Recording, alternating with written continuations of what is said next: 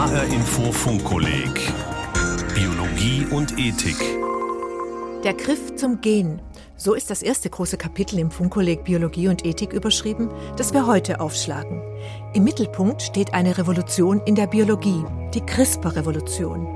Eingriffe ins Erbgut von Bakterien, Pflanzen, Tieren, Menschen, gezielt, preiswert, schnell. Das kann man als ein Versprechen verstehen oder als eine Drohung. Nach den beiden Auftaktsendungen nehmen wir uns heute in der Folge 3 erst einmal das Thema genetisch veränderte Tiere vor. Autor ist Michael Lange und er erklärt Ihnen auch gleich, was CRISPR bedeutet.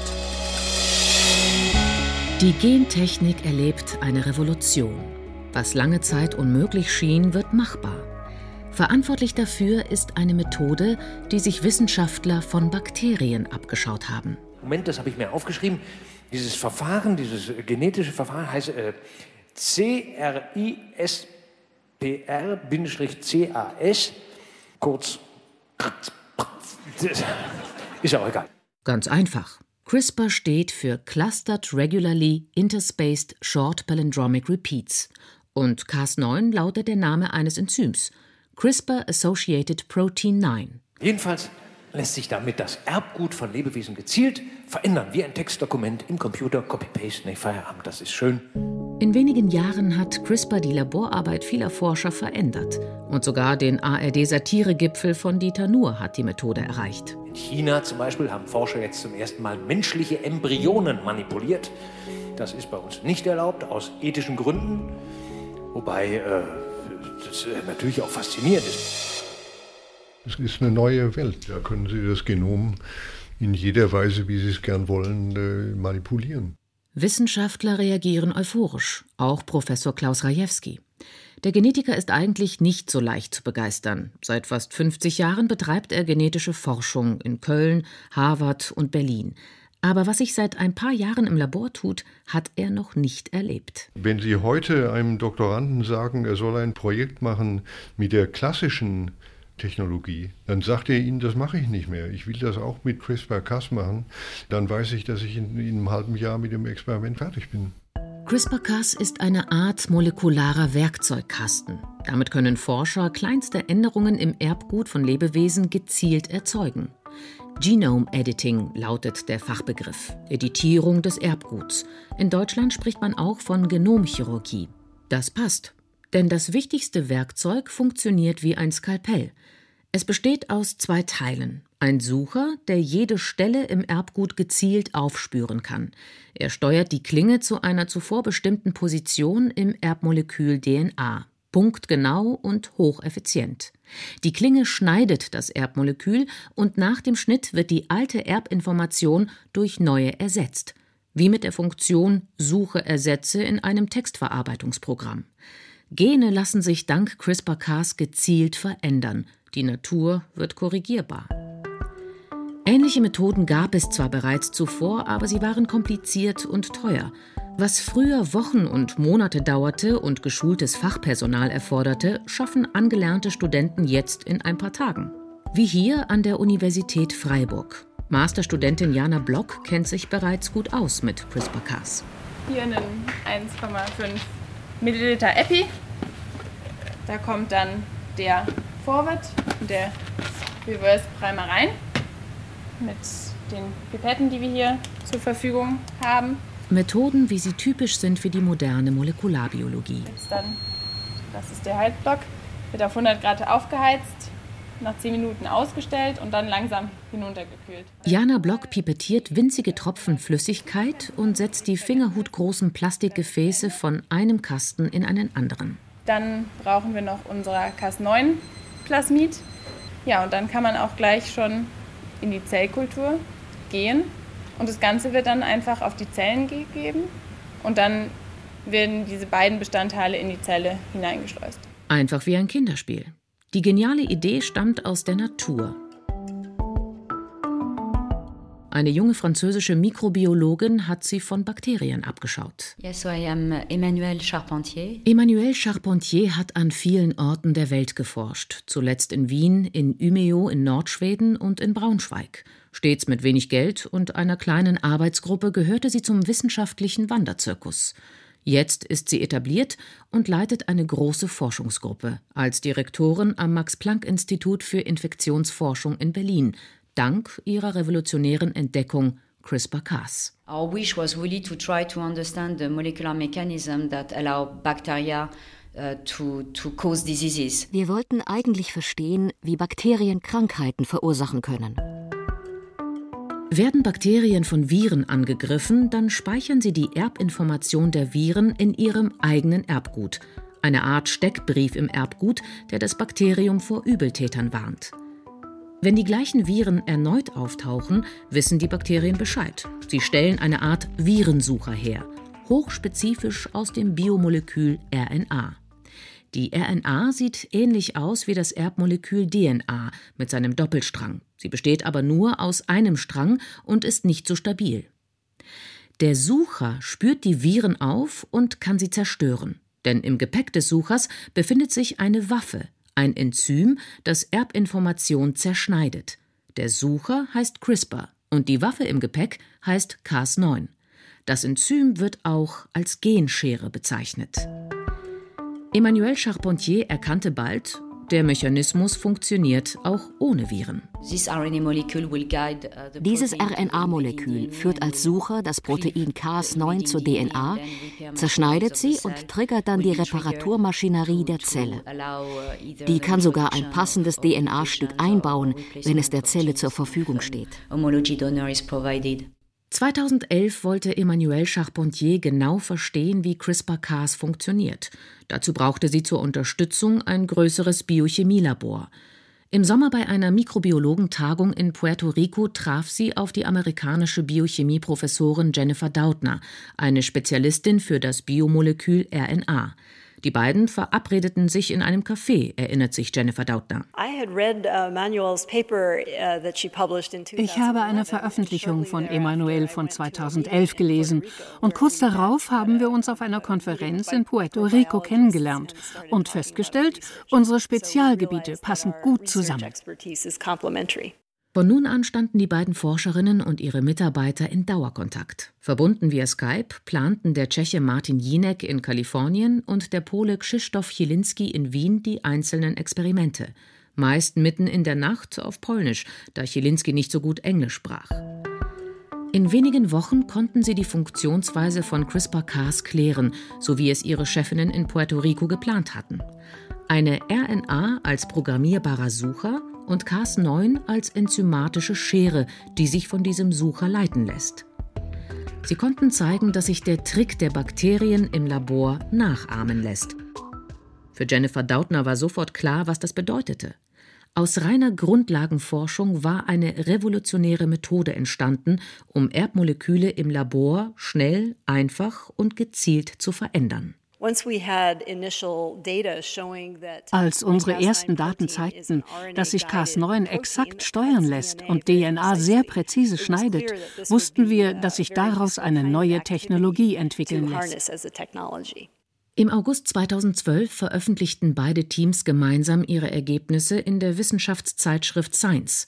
Das war der Startschuss für die weltweite CRISPR-Euphorie. Tausende Wissenschaftler erlernten die Methode. Sogar in Schulen kommt die Technik zum Einsatz, freut sich Jennifer Dautner. It's interesting. Uh, Indiegogo is a company in the US that is uh, selling a kit for genome editing of bacteria. Das ist interessant.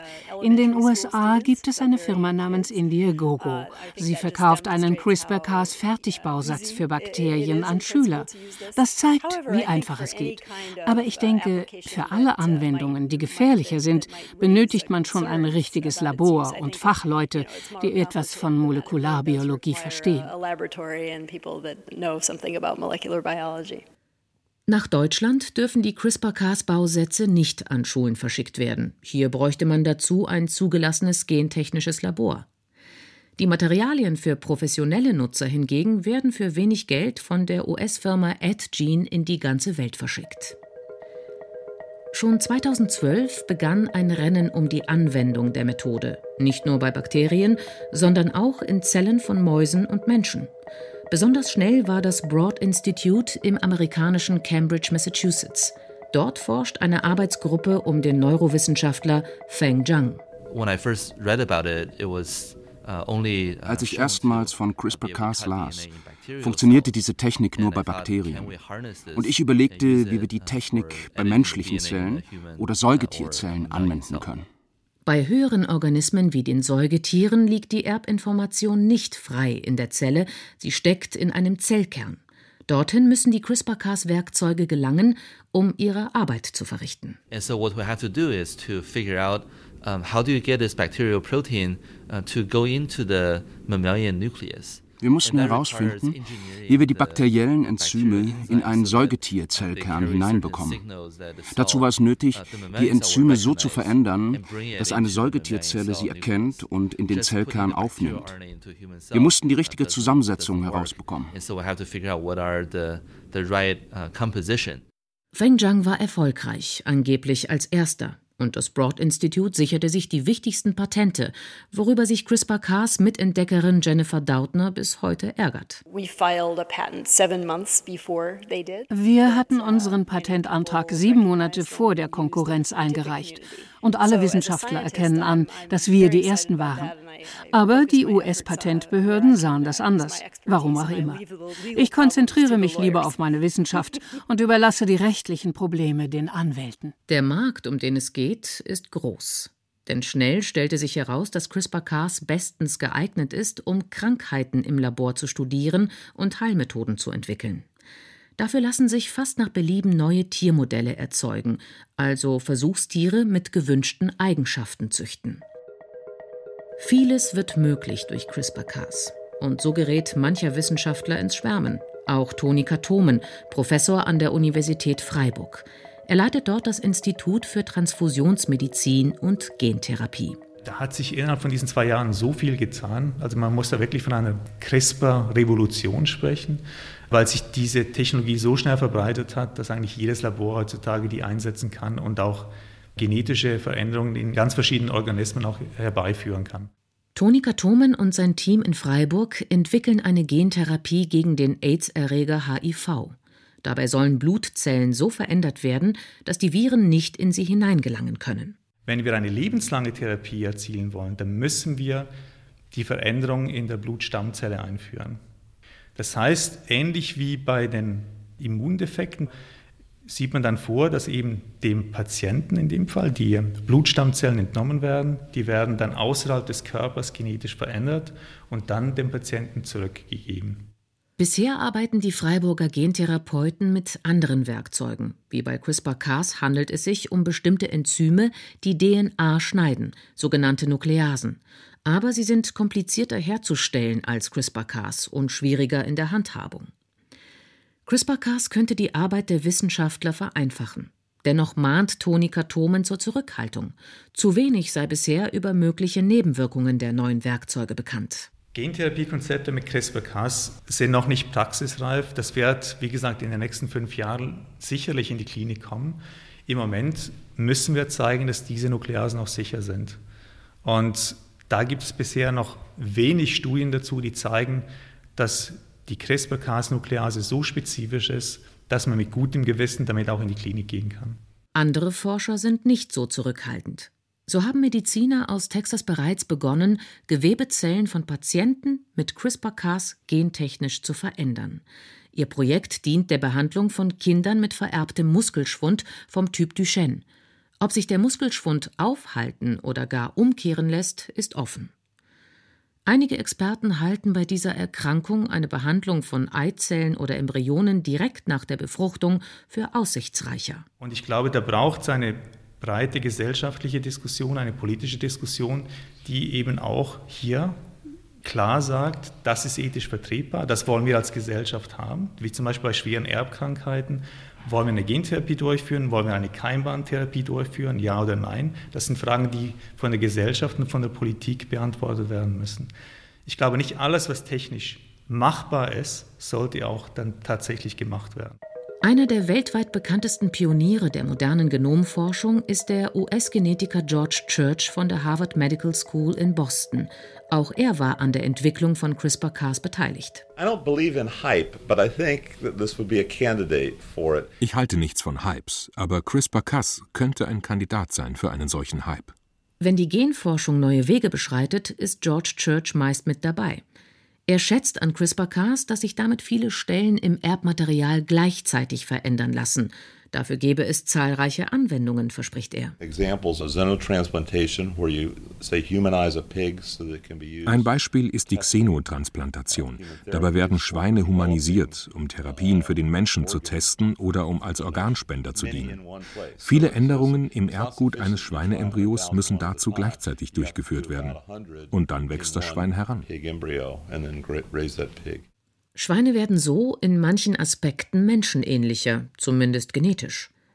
Den gleichen Ansatz verfolgt auch ein anderes Projekt, auf das George Church oft angesprochen wird.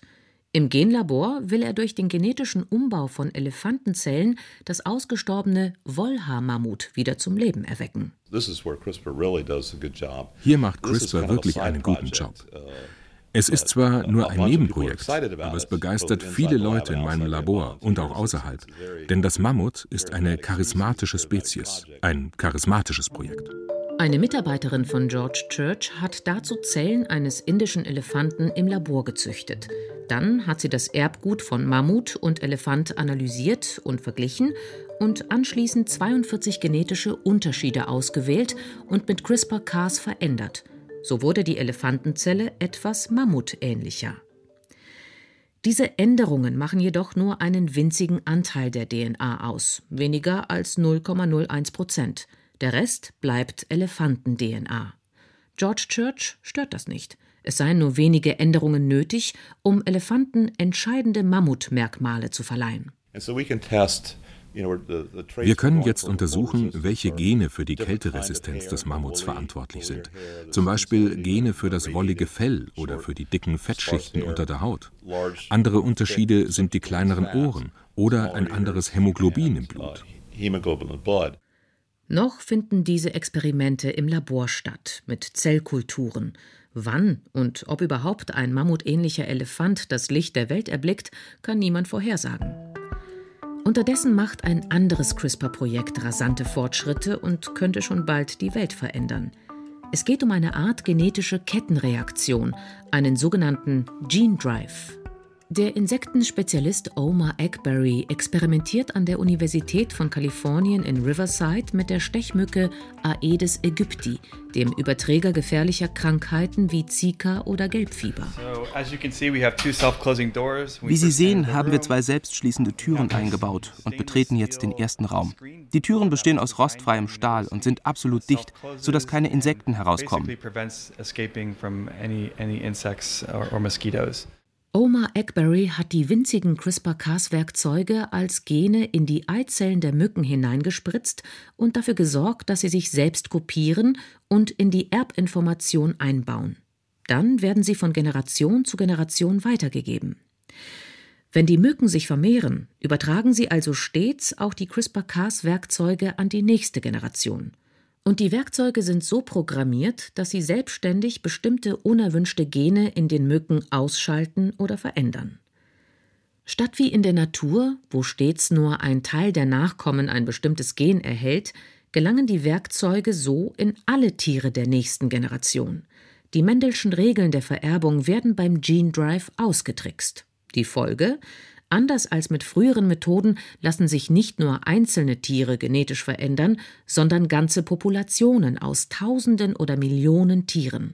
Theoretisch ließe sich eine ganze Spezies verändern oder ausrotten, erklärt Omar Eggberry. Wenn Sie eine biologische Art weltweit vernichten wollen, zum Beispiel Aedes aegypti, den Zika-Überträger, dann konstruieren Sie einen Suppressionsdrive. Die neue Technik schaltet ein weibliches Fruchtbarkeitsgen der Mücke aus und verbreitet sich selbst in einer Art Kettenreaktion. Wenn alle Weibchen unfruchtbar sind, bricht die Population zusammen. Sie besteht nur noch aus Männchen. Und sie haben diese Art ausgerottet. Auch die Stechmücke Anopheles gambiae, der Überträger der Malaria, ließe sich so bekämpfen. Am Imperial College in London haben Forscher dazu einen Gene Drive konstruiert, der Mücken unfruchtbar macht. Nach erfolgreichen Laborversuchen hat das Team um Tony Nolan begonnen, erstmals einen Gene Drive im Freiland auszuprobieren. In Italy there are large cage contained facilities In Italien testeten wir den Gene Drive in großen, geschlossenen Käfigen. Groß genug, dass die Mückenmännchen darin ihr typisches Schwarmverhalten zeigen. Sie bilden diese großen Schwärme. Und die weiblichen Mücken fliegen in diese Schwärme hinein, um sich zu paaren. Ob alles funktioniert wie geplant, ist keinesfalls sicher. Immer wieder wird der Gene Drive durch Resistenzen gestört. Die Mücken mutieren und stören so die CRISPR-Kettenreaktion. Sie schützen sich vor der Genveränderung und vermehren sich weiter, trotz Gene Drive. Tony Nolan und andere Experten erproben nun Strategien, wie sie ihrerseits die Resistenzen überwinden oder verhindern können. Der CRISPR Gene Drive zielt auf eine bestimmte Sequenz im Erbgut der Mücken. Wenn eine zufällige Mutation dieses Ziel verändert, kann der Gene Drive nichts mehr ausrichten. Wir bauen deshalb einen Gene Drive, der auf mehrere Stellen im Erbgut zielt. Am besten auf solche, die nicht ohne Folgen mutieren können way to envisage, but also targeting sites that are less free to mutate. Ob in Zukunft Experimente mit frei umherfliegenden Mücken durchgeführt werden sollen, wird weltweit kontrovers diskutiert. In Deutschland ist das Bundesamt für Naturschutz in Bonn für die Kontrolle zuständig. Hier beschäftigt sich die Biologin Dr. Margret Engelhardt mit dem Gene Drive und möglichen Folgen. Generell in der Gentechnik ist zu unterscheiden, ob ich die Organismen freisetze oder nicht. Wenn ich sie in einem Labor lasse, dann ist die Rückholbarkeit in der G Regel gegeben. Sobald ich freisetze, wird es schwer, die Organismen zurückzuholen, wobei eine transgene Kuh kann ich in der Regel leicht wieder einfangen, transgene Insekten schon schwieriger oder bis gar nicht. Bei den Gene Drives kommt noch hinzu, dass ich die gentechnischen Instrumentarien mit freisetze, die dann auch wieder vererbt werden können. Und da ist die Rückholbarkeit noch schwieriger. Dennoch wird über verschiedene Anwendungen von Gene Drives nachgedacht. Sogar Naturschützer planen den Einsatz der neuen Methode gegen eingeschleppte Arten wie Ratten oder Mäuse, die auf kleinen Inseln große Schäden anrichten. Die Folgen solcher Freisetzungen sind nicht vorauszusehen, warnt Margret Engelhardt ist es auf jeden Fall sinnvoll, sich um internationale Regelungen zu bemühen in Bezug auf Gene Drives, weil die eben nicht an den Grenzen Halt machen und weil es eben auch Anwendungen geben kann, die in einem Land oder in einer Gegend sinnvoll sein kann, aber in, in der nächsten Gegend dann schon wieder auch Auswirkungen haben kann, die dort nicht gewünscht sind. CRISPR-Cas hat die Arbeit der Gentechniker in ihren Labors von Grund auf verändert. In Zukunft wird sie auch die Ökologie beeinflussen, mit neuen Möglichkeiten und neuen Risiken.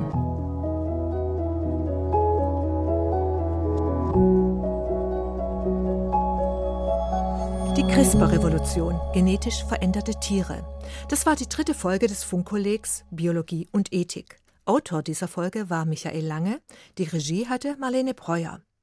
In Folge 4 werden wir in den Blick nehmen, was bei der Fokussierung auf Gene leicht verloren geht. Es ist die Umwelt, die die Gene steuert. Stichwort Epigenetik.